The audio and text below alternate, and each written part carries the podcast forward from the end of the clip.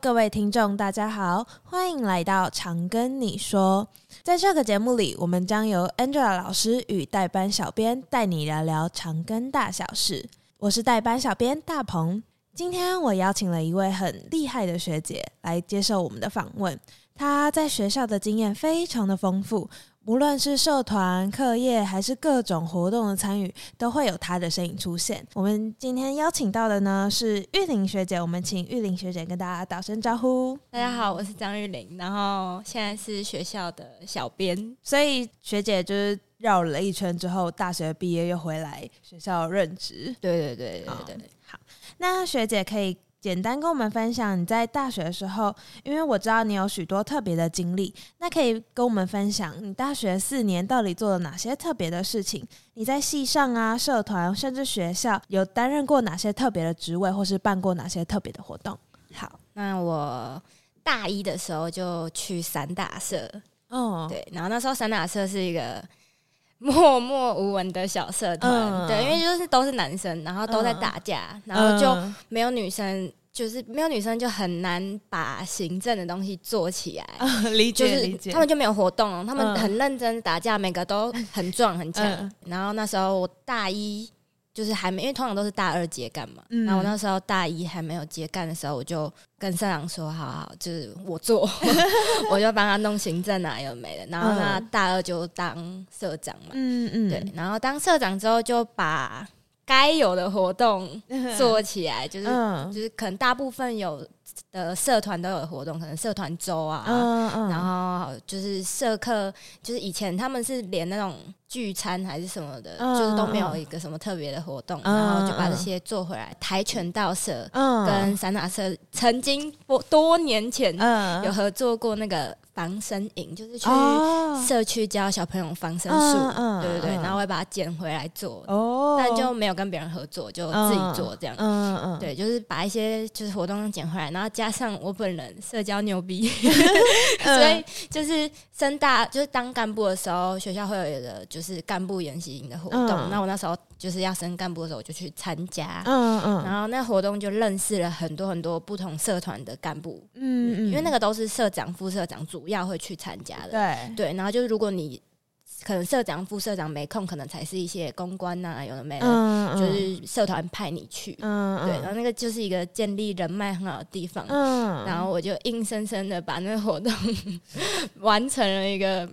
壮举啊然后认识超多人，就那时候结束会有一个那种 A4 大小的板板，让你去给大家签名还是怎么样。Uh. 然后它是那个板板是那种以前国中写卡片的那种真那个板板，uh. 然后是就是因为那个不好签嘛，他给你正反面贴一张，对对对，正反面都贴纸。嗯，啊，我签到满到他们把那个纸再撕起来一点点的背面再 写，那是真的很厉害。对，然后就是从此大家就。对于散打社就很有印象，因为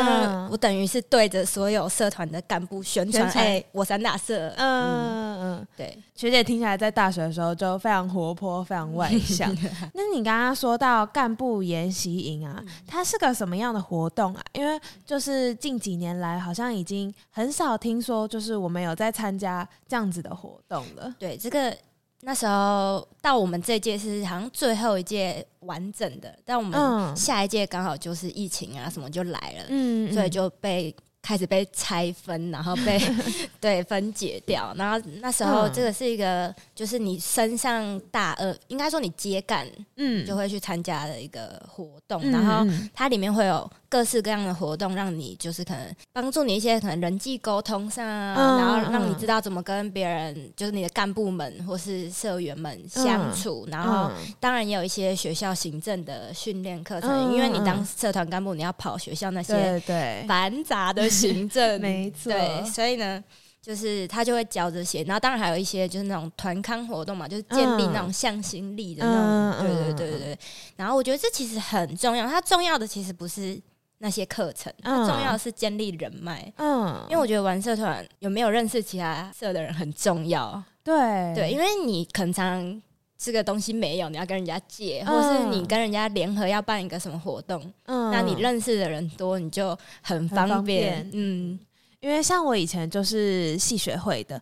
但我那时候刚好也是疫情期间，所以我们就没有太多机会可以办活动，然后我们就封闭在我们自己的小圈圈里面。当然。不一定代表我们所有社团都是如此，但至少我的情况是这样，就很难认识到其他人。然后大家都说大学是最好建立人脉关系的时候，但就很可惜，我那时候没有这样子的机会，可以去多认识其他人，可以去多看看哦，其他人大概是怎么做事的，大家可以互相交流取经这样子。听说后来学姐就除了干部研习营去参加了之后，你有加入这个营队去帮忙。去做更多的事情，嗯、对不对？对，因为我那时候参加，我觉得这活动太酷了。嗯，对，就是哇，我可以认识这么多人，然后而且因为这个活动最厉害的地方就是他干部可能只有六七个人，嗯、这就是他所有的干部了。哇，然后他要带那个大概是一百多个人的应对。哇，对，所以就是他不像可能出生日记活动组下去叭叭叭，然后什么什么，嗯，没有，他就是活动就是活动。嗯，那美宣你就是美宣。对，然后所以我那时候就觉得我一定之后我要当和干，嗯，对，然后所以后来就有去，这个也是要面试，嗯，但是毕竟就是这个，哎呀，面试肯定是会过的，对对对对对，然后我后来就是隔年就当活动长这样，嗯嗯。所以，那在当活动长的时候，你有看到就是底下学弟妹对这个营队有些什么反应？跟你当初想象的可能不太一样，或者是跟你当初的时候也有类似的经验？就是你有看在这整个过程中，无论是你自己当在当学员，或者是在当干部的时候，你觉得他有什么差别吗？我觉得其实当干部那个感动是更多的，嗯嗯，因为你从头开始准备嘛，那你做的每一个活动，你都是。就是你已经绞尽脑筋想好，你这个是为了要带给学弟妹什么，嗯，所以你才做这个活动，才做，嗯、才就是企划出这一项，嗯，对，所以你当就是引起的时候，你看到大家一一实践，嗯，就觉得哦，然后而且尤其是因为我们又只有也是七六个人还七七个人，嗯，就是我们好像是分活动，然后课程，然后有一个总招，嗯，然后器材。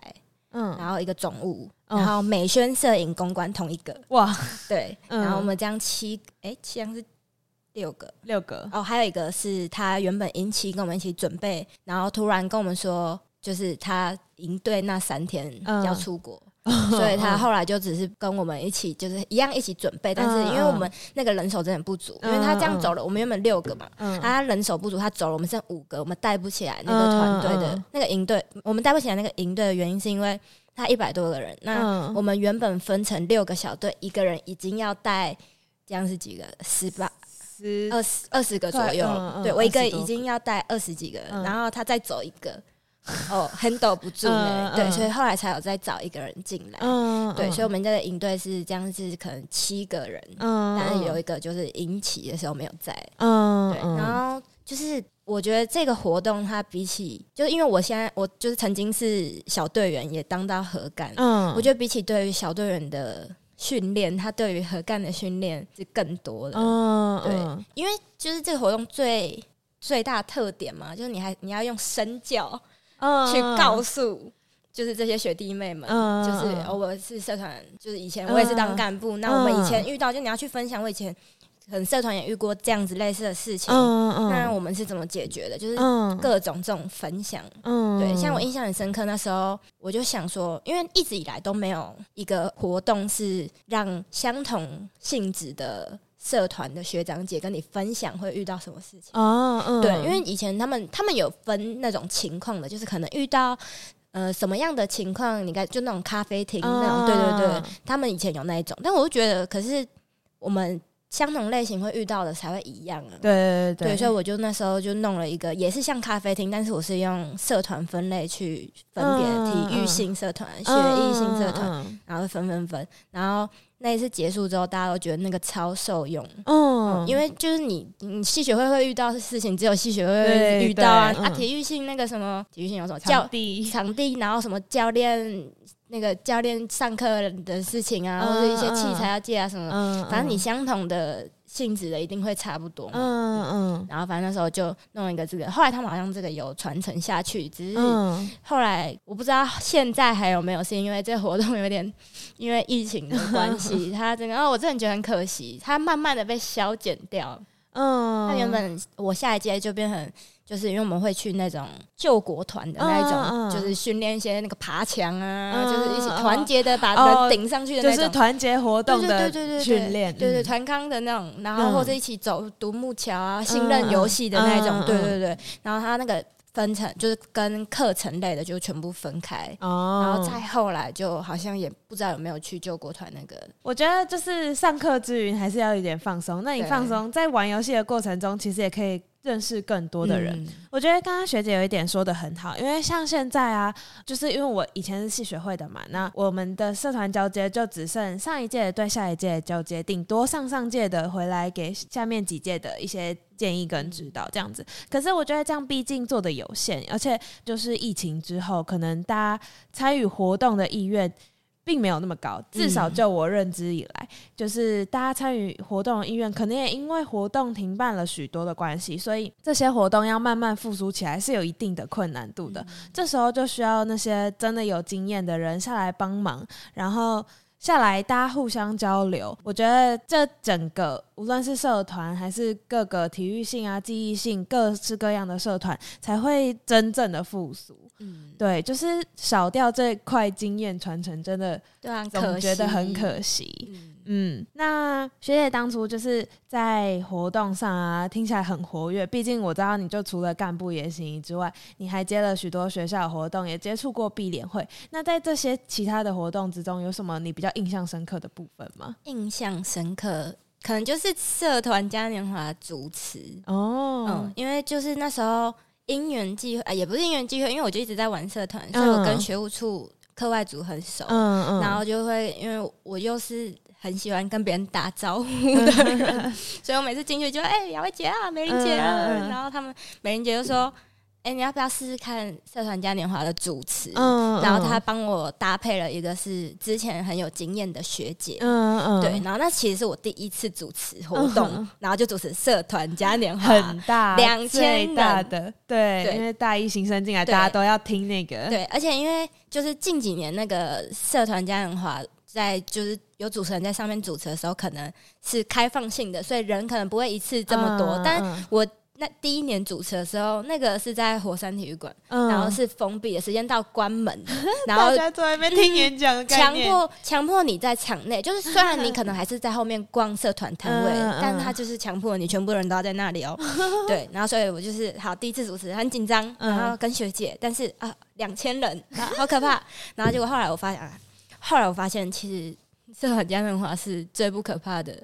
因为大家不会关注着你。对，因为人太多了。嗯，然后你在上面干嘛？没有人在乎。对，然后反正我后来就第一次接主持接那活动，但那个时候那也算是启蒙我的主持之旅。嗯，因为那时候跟学姐，然后学姐的临场反应真的很快。嗯，对我印象很深刻，就那时候人在。就是进场，然后因为很多小队嘛，嗯、那时候还没有还没有疫情，嗯，对，所以出生小队非常多，对对对，嗯、五六十队，然后每队很多人，然后再进那个火山体育馆，然后因为他们时间有点 delay，嗯，然后原本好像是就是要按照就是就是好像要把他们打散啊，因为要发袋子还是怎么样，嗯、然后反正就是原本是哦，原本是要让他们自己选袋子颜色，嗯、因为那个袋子颜色它其实也没有什么意义，它就是让你可以。就代表你要先从哪里开始跑关而已，对。但是他就是让你进来的小队就散掉，然后自己选你要去哪一排。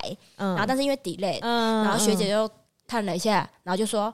好好来，好四十三小队，现在来这一排这一排。”他就直接开始引导，就是所有带进来的队服就不让他们打散了，因为其实那个袋子没有到这么大的作用。对，我就在旁边，我觉得哇。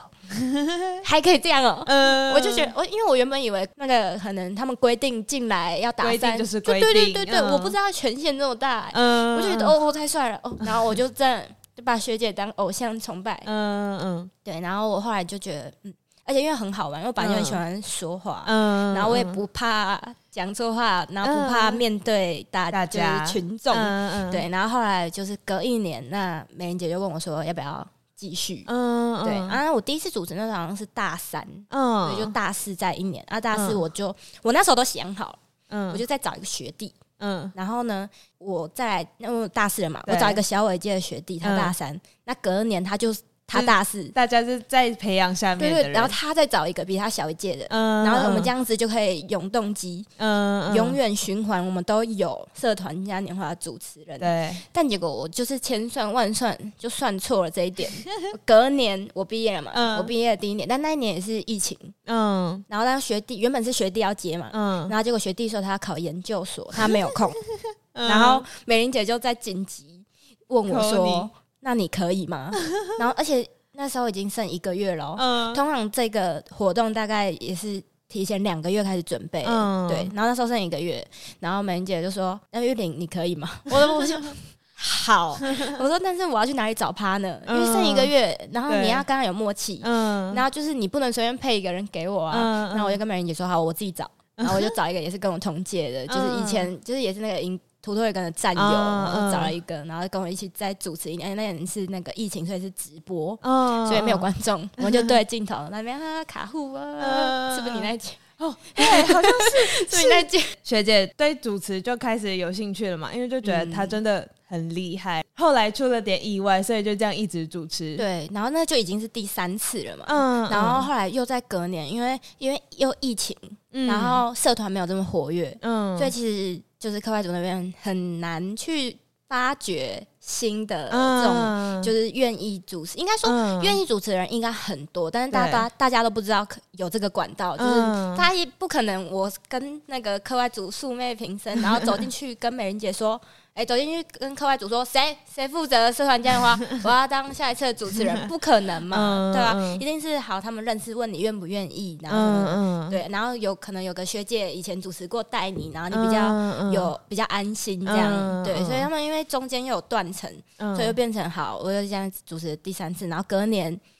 就我就又再一次主持，嗯、所以我那个社团嘉年华主持了四年，嗯，所以就是某一个。某一年，那个大一到大四的主持人都是我，我。甚至已经毕业了。对，后来再来就是今年，今年没有主持人了，他们就把那个取消掉。了。哦，对。对，所以就是我觉得疫情真的让很多事情都变化很多，从大到小，你看连社团都学姐在。主持这么多届，应该也有感受到，就是大家对社团那个热情度下降了许多。我刚进来大学的时候，想说，哦，大家不是都应该疯玩社团吗？结果我们班超过一半的人都乖乖的，就是自己。待在自己的寝室啊，就大一的时候啦，就大家就待在自己的寝室啊，上课完回来，然后就待在寝室，大家聊聊天、吃吃饭，就有点像高中生的生活。对啊，没有，我真的觉得就是疫情真的差很多，因为以前你会因为有参加这个活动，嗯，然后他他其实是。你会想要继续把活动办下去的最大动力，因为你已经体验过那个感动，你才会想要去复制它嘛，对吧？但是他现在就是他也没有参与过。那好，今天有一个营队，我从来没有参与过，那我为什么要去办？嗯，没错，没错，现在就有点像。这种感觉，嗯、那就除非有一个很有热情的人跳出来，我想做这个救回来这一切，就可能还有救，但是我觉得很难，因为他们可能高中现在这些刚进来的高中也都是疫情啊，所以他们可能就真的比较对于这一块要加油啊。那最后学姐有想要对于就是现任的社团们说些喊些什么话吗？就是毕竟就是学姐这样一路走来。就是真的是跟学务处的课外活动组有很深的渊源，嗯、有很深的关联。那就是你也一路走来，应该看过很多社团，即便自己是从体育性社团出来的，应该也看过其他很多社团的发展啊，跟现况。你觉得你想要对这些学弟妹有什有什么想话想说的吗？有活动有想办什么活动都去争取啊。其实课外组那边都是很。就是他们很希望学生创新，然后你有什么新的想法，他们都很支持。你有什么奇怪的、莫名其妙的活动，他们都会觉得你办啊，你就办，你试试看。那就是有，反正又不会怎么样。之前学生会办那嗑瓜子大赛，对，我就想说哇，现在 酷哦，酷酷哦，那个我就觉得还不错啊，就是有各种奇奇怪怪活动最好，就是不要害怕麻烦啦。我觉得就是。办完这些收获是都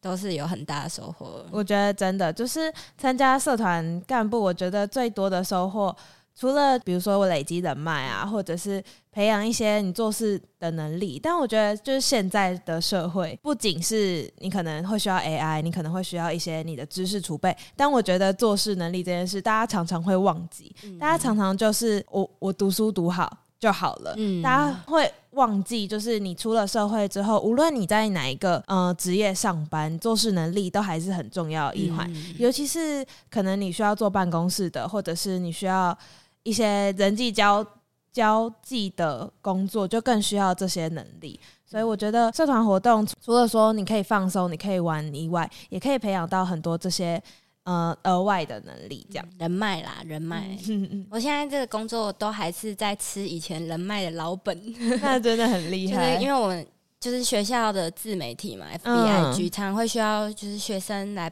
帮忙拍一些影片啊，嗯、因为不可能每次都我自己在那边主持，嗯、我自己就是那个太单调了，嗯、就是还是会需要一些演员。嗯，我现在说那些找的学生来帮忙，就也是以前认识的各种认识的人脉，然后就是把他抓回来。嗯、那听下来，学姐就是就祝福学姐以后 在这个工作上可以继续。发掘新的有趣的东西，就跟你以前大学的时候一样。那我其实也希望，就是正在听这个广播的学弟妹们，可以在社团活动中得到一些自己喜欢的东西，然后得到一些收获，可以运用在未来的生活当中。好，那我们今天的节目就到这里那。我们请玉玲学姐跟大家说拜拜，拜拜。如果你们喜欢我们的节目，不管你正在使用哪个平台收听，请给五星好评，也别忘了订阅我们的 Instagram、YouTube 频道，并分享给你周遭所有的好友。请搜寻“常跟你说